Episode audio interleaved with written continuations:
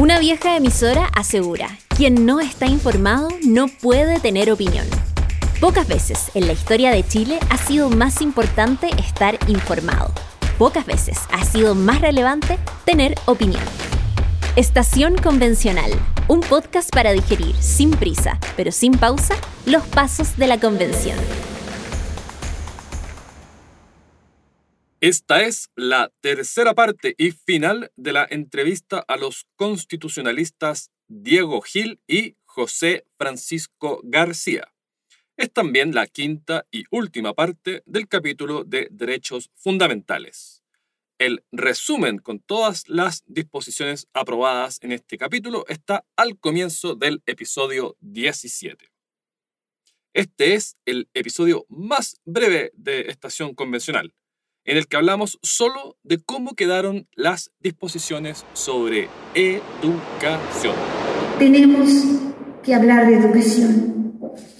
Ya sabemos todo por qué tenemos que hablar de educación. Porque estamos en una crisis generalizada. No solo hemos fallado como seres humanos, hemos fallado frente a la naturaleza y la verdad es que desde mi mirada, desde mi corazón mapuche, desde mi corazón de educadora, todos los días pienso en esto. ¿Cómo visualizan el Sistema Nacional de Educación? ¿Qué ocurriría con la educación privada y particular subvencionada? ¿Por qué se rechazó el derecho preferente de los padres a educar a sus hijos? El Sistema Nacional de Educación descansa en una idea de, derecho a la educación. O sea, el, derecho social aquí fundamental es el derecho de los educandos, digamos, de toda persona a, educarse en las distintas etapas de su vida. Eso, eso es lo, lo primordial. Ahora, junto con eso se reconoce la libertad de enseñanza. Esa libertad de enseñanza sí permite a los padres el derecho a elegir la educación de su hijo, digamos, ¿no? O sea, eso, eso hay que tenerlo bien claro. Pero efectivamente lo que se echa de menos es un derecho como está concebido hoy día la libertad de enseñanza en la constitución actual, a crear establecimientos educacionales. O sea, la regla es crear, eh, mantener, organizar y mantener establecimientos educacionales. Esa regla, que además sí se le reconoce explícitamente a los pueblos indígenas, lo cual volvió Dios además y aprovechó de subirse de nuevo a, la micro, digamos, de, de, las diferencias, digamos. Y ahí aquí también faltó pragmatismo en esto. Ese derecho que sí se reconoce a, los pueblos indígenas es un derecho que sí se, se, echa de menos, digamos, ¿no? La libertad de enseñanza no solo entendida como el derecho de los padres a educar a su hijo, además, ojo, la regla hoy día no es solo padres, sino que puede ser los tutores, etcétera, no. Quien está a cargo, digamos, de, de, una determinada persona, sino que además eso sí está bien garantizado. O sea, cuando se dice, es que no se reconoció el derecho a los padres, no, eso, eso está garantizado, eso no es cierto, ¿no? Pero sí, efectivamente se echa de menos la regla de la creación de establecimientos educacionales. Y una segunda idea general que diría, efectivamente lo que tiene la actual constitución es una apuesta. Queda de manifiesto que el sector particular subvencionado no tendrá financiamiento ni tampoco la libertad de crear y gestionar diversos proyectos educativos, aumentando la brecha entre aquellos padres que puedan pagar un colegio particular pagado y los que deberán conformarse con la educación estatal. Del Estado por la educación pública. Yo creo que eso sí es lo que marca esta...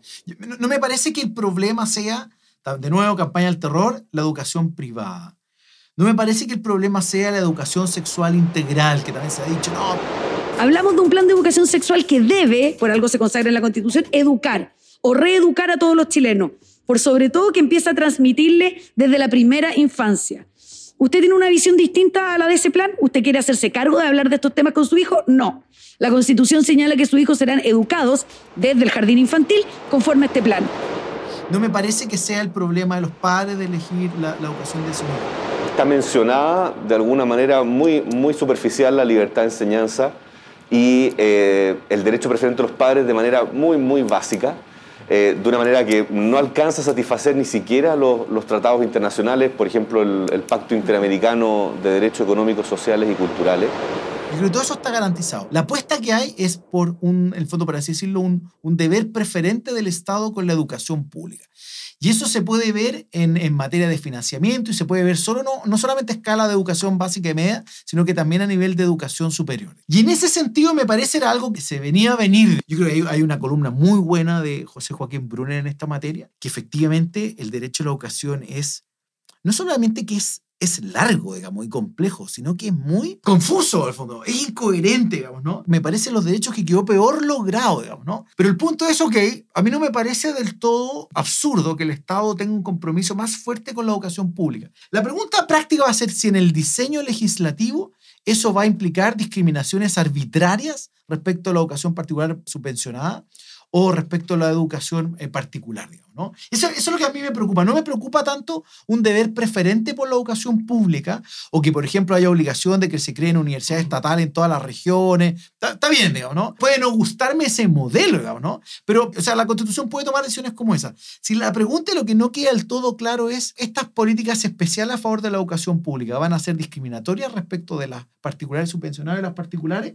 Y eso es una respuesta que solamente la puede dar la legislación. Pero lamentablemente acá, el derecho a la educación quedó regulado de manera muy extensa, un artículo completo al Sistema Nacional de Educación, un artículo completo al Sistema de Educación Superior. Mi punto es, es difícil hacer críticas específicas por lo vago.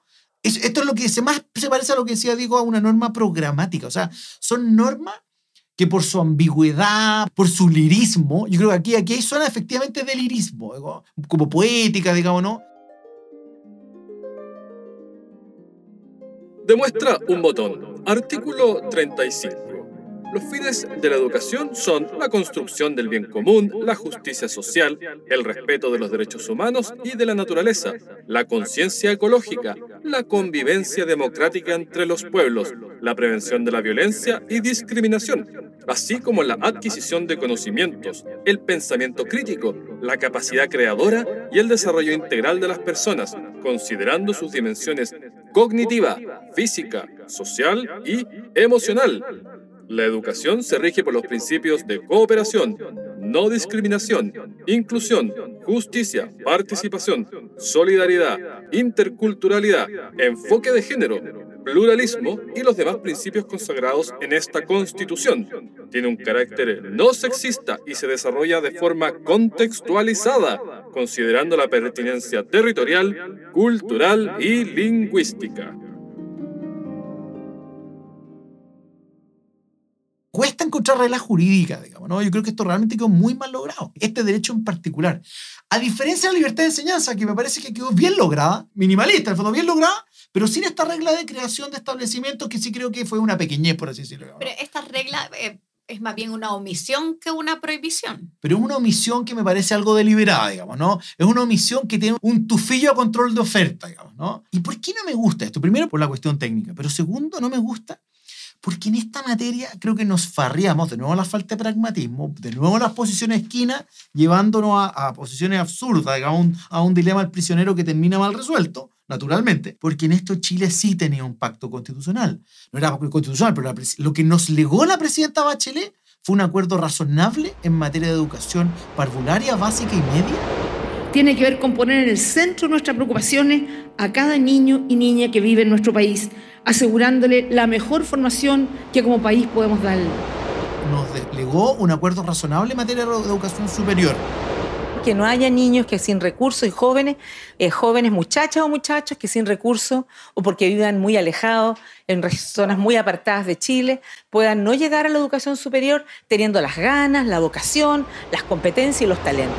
Entonces uno dice, ¿por qué no constitucionalizar ese pacto que nos costó mucho conseguir, que nos costó mucho, digamos, implementar, que generó tranquilidad, digamos, para, para, para todos los sectores, digamos, ¿no? Y hacer un borrón, intento de borrón y cuenta. Yo eso lo encuentro como la falta de pragmatismo, de fondo. Creo que yo comparto que aquí hubo un ánimo bastante maximalista. O sea, esta es una norma muy larga, difícil de entender, hay que leerlas varias veces para tratar de identificar los elementos centrales de la norma. Hay, hay un desorden, o sea, hay algunas normas que se refieren a, la educación en todos sus niveles y después se salta a la educación superior y después vuelven a normas que se refieren a todos los niveles del sistema educacional. Entonces, entonces claro, es una norma, digamos, compleja que yo creo que imagino una transacción política, digamos, difícil de lograr en, la convención y, se llegó a lo, que, a lo que se llegó. Se trató en armonización de mejorar, pero cuando uno hace una apreciación sobre, esto, sobre estas normas, uno quisiera distinguir entre regulaciones que, a las que uno quizás tiene una mirada positiva, las prefiere porque le parece que están en buena dirección de lo que es una política pública, pero entendiendo al mismo tiempo que una constitución no es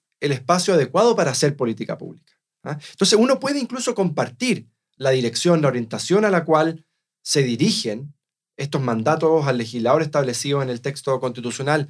Pero creo yo que también hay que ser honesto y reconocer que el lugar de la, de la política pública no es el texto constitucional. Entonces, claro, a veces uno defiende un texto porque le parece que, digamos, lo que se regula, hacia dónde va, está de acuerdo con sus propias visiones de cómo tiene que definirse la política social y económica de un país. Pero creo yo que es un error confundir ese juicio con el rol que tiene, que, tiene una constitución, una constitución política. Lo mismo también, digamos, hacia el otro lado. O sea, uno puede, a veces uno critica sustantivamente lo que dice una norma, pero creo yo que la, crítica relevante es pensar si es que efectivamente esa norma regula, asume el rol, que la función que tiene que una constitución, más que regular el detalle de la política pública. En el ámbito de la educación se quiso regular bastante la política pública. Y yo creo que eso es un error. Entonces, déjenme darle un ejemplo el artículo 37, párrafo 6 de la propuesta de nueva constitución dice, los estudios de educación superior conducentes a título y grado académico iniciales serán gratuitos en las instituciones públicas y en aquellas privadas que determine la ley. Es decir, una obligación de que la educación superior pública sea gratuita. ¿ah? Un ámbito además en el que no hay no hay consenso. ¿ah? Uno podrá estar de acuerdo aunque la educación pública debe ser gratuita, en muchos países es gratuita, pero la verdad es que técnicamente, de acuerdo a, los recursos que tiene el país, hay mucho debate respecto de si es una política adecuada o no. Entonces, que exista un mandato constitucional que la educación superior sea gratuita, yo creo que es un ejemplo, más allá de que a uno le guste o no la gratuidad de la educación superior, es un ejemplo de que la constitución fue muy lejos. Y eso, eso pasa en, en muchos ámbitos del texto de, cómo se reguló el, derecho a la educación.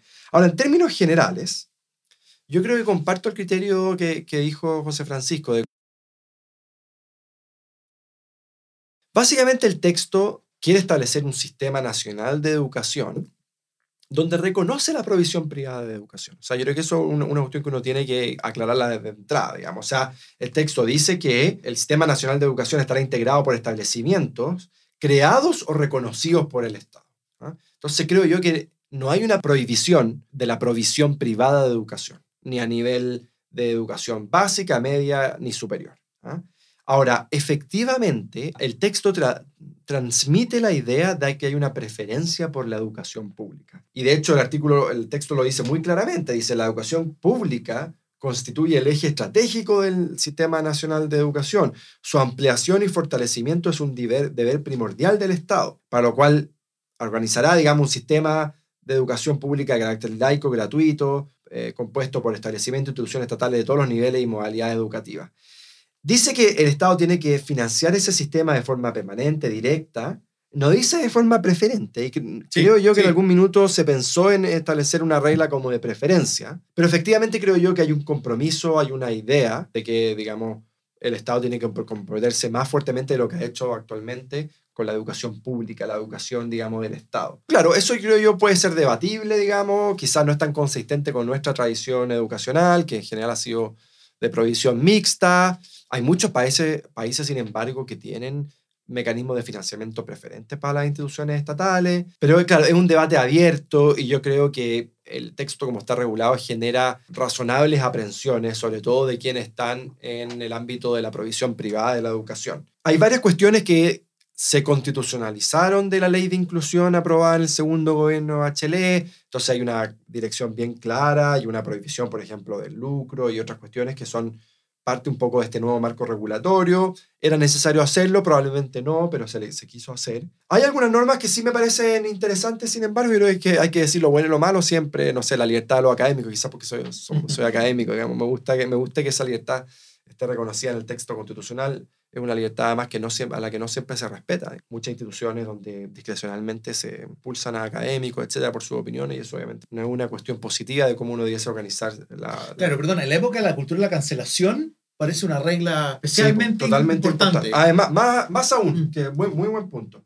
Y hay también normas problemáticas, por ejemplo, el artículo 42 habla de la participación vinculante en las comunidades educativas cómo llevar eso a la práctica sin generar un desorden, una confusión de roles de cómo se organiza la educación. Yo creo que ahí ese es un aspecto problemático de, de, cómo está regulada la norma. Pero para resumir, yo creo que fue esta una norma bastante maximalista, quiso orientar de modo bastante específico la política pública. Y eso, claro, genera resquemores razonables, creo yo. El Sistema Nacional de Educación no podrá discriminar en su acceso Esto implica el fin de la selección. Es de suponer que todos los liceos emblemáticos se llenarán por sorteo. Por un lado, se acaba el descreme. Por otro, se acaba el efecto par, que empuja a los alumnos más destacados. ¿No hubiera sido preferible señalar que el sistema no puede discriminar en forma arbitraria? Hay algo en lo que estoy quizá en desacuerdo con la, con la pregunta, porque el efecto par es más probable cuando hay selecciones aleatorias que cuando hay mecanismos de, de admisión selectivo. Para que haya efecto par uno, uno necesita integración, digamos, de distintas de, personas, digamos, que quizá algunos muy buenos alumnos con otros que no son tan buenos alumnos y, y para que, digamos, se genere una especie como de spillover así de conocimiento. Entonces, permitir selección en base a mérito muy estricto, digamos, no necesariamente ayuda a generar este efecto par. Yo creo que ahí hay, un problema en la, pregunta. Em, ahora, del punto de vista de, la admisión, hay, hay, una norma de la admisión que no, que no habla del mérito, ¿cierto? Y que ocupa un montón de otros adjetivos para pensar en cómo generar los procesos de admisión a las instituciones de educación. Jurídicamente, lo que uno entiende como discriminación es discriminación arbitraria. Lo que prohíbe la, discriminación es que haya arbitrariedad en los procesos de selección, ya sea en la, selección de personas para, una, para un empleo o ya sea en los sistemas de provisión de educación, digamos. En general lo que, lo que se prohíbe es la arbitrariedad. ¿ah? Entonces, en la medida en que la ley, creo yo, cree motivos razonables para seleccionar alumnos en entidades educacionales, yo creo que eso va a ser perfectamente constitucional. Ahora, ¿quiere decir que la norma actual prohíbe generar, digamos, instituciones como de élite. No sé si José Francisco comparte o no esta visión, pero yo no veo, digamos, que, eh, digamos, esté en ese ámbito al menos restringiendo las posibilidades de cómo conformar,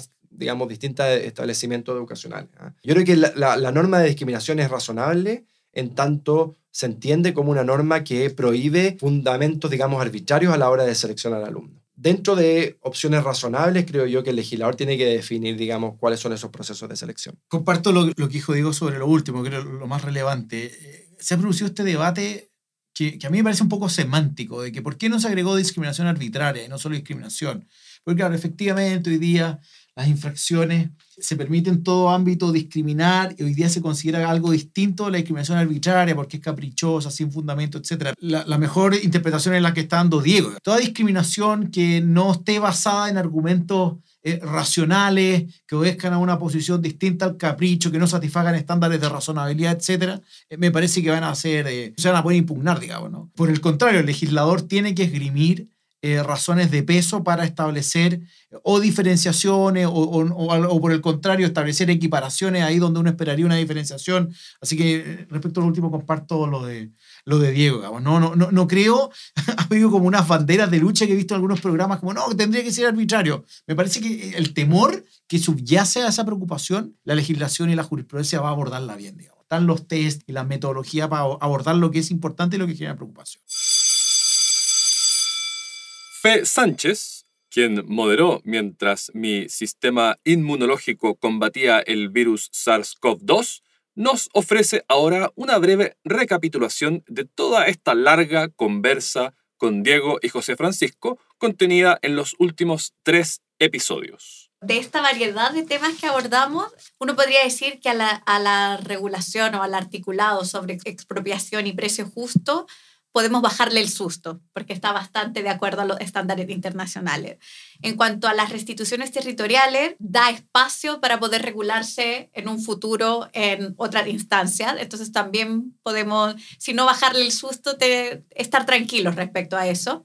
Con el tema a la huelga, y que el legislador no va a tener la facultad de prohibirla, ese sí representa un riesgo importante para la actividad económica y para el desarrollo del país con respecto a la medicina indígena también le bajamos el susto porque las repercusiones en todo caso tenderían a ser menores y también van a haber espacios para regularla cuando se organice todo el tema. Y con respecto al Sistema Nacional de Salud, esa la encontraron más bien minimalista y también está por verse y por definirse en las instancias que continúen.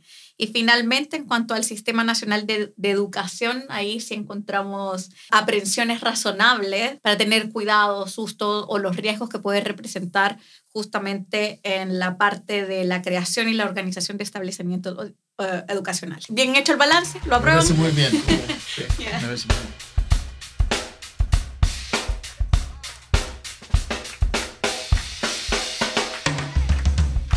Y se nos fue así el decimonoveno episodio de Estación Convencional, el más breve de todos. Para cubrir todo el borrador constitucional, solo nos falta la segunda mitad de la Comisión de Principios Constitucionales. Eso y nada más. Bueno, eso y los artículos transitorios. Aunque, les adelanto, es muy posible que le traigamos además un bonus track acuático. Estación Convencional es una producción de pivotes, reformismo innovador con mirada de largo plazo.